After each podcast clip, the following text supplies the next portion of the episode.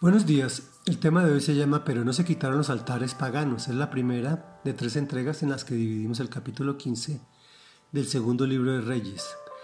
Y dice así, en el año 27 del reinado de Jeroboam, rey de Israel, Azarías, hijo de Amasías, rey de Judá, ascendió al trono. Tenía 16 años cuando comenzó a reinar y reinó en Jerusalén 52 años.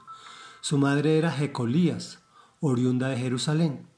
Azarías hizo lo que le agrada al Señor, pues en todo siguió el buen ejemplo de su padre Amasías, pero no se quitaron los altares paganos, sino que el pueblo siguió ofreciendo sacrificios y quemando incienso en ellos. Sin embargo, el Señor castigó al rey con lepra hasta el día de su muerte, y como el rey Azarías tuvo que vivir aislado en su casa, su hijo Jotán quedó a cargo del palacio y del gobierno del país. Los demás acontecimientos del reinado de Azarías y todo lo que hizo están escritos en el libro de las crónicas de los reyes de Israel. Azarías murió y fue sepultado con sus antepasados en la ciudad de David, y su hijo Jotán lo sucedió en el trono. Reflexión. Azarías hizo lo que le agrada al Señor, pues en todo siguió el buen ejemplo de su padre Amasías. Dice la palabra de Dios, porque es muy amable pero ¿qué nos permite reflexionar? Que muchas veces pensamos con que dejar algo de lo que sabemos que no está bien, que generalmente hacemos, es suficiente, pero no se quitaron los altares paganos. Cuando corregimos algunos defectos, pero dejamos otros, tendremos problemas.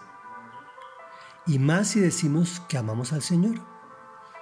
Créeme, lo más posible es que nos dé lepra.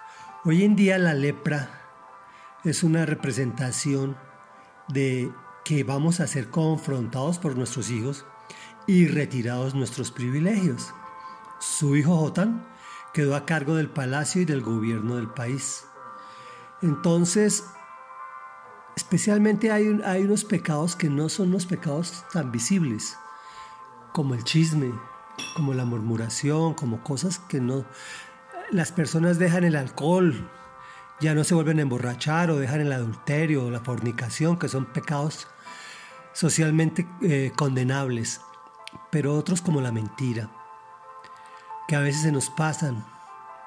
De esos tenemos que tener mucho cuidado, porque el Señor, eh, para el Señor no hay pecados grandes ni pecados pequeños.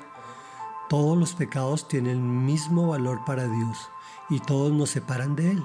Oremos. Padre de la gloria, Padre de mi Señor Jesucristo, hoy venimos ante tu presencia, humillados ante ti, Señor, humildemente para decirte que hemos pecado y que hemos fallado y que queremos hacerlo mejor delante de ti, Señor. Por favor, no permitas que esos pecados pequeños o que creemos que son pequeños consuman nuestras vidas y nos lleven a situaciones caóticas. Te lo pedimos en el nombre que es sobre todo nombre, en el nombre poderoso de Jesús. Amén y amén.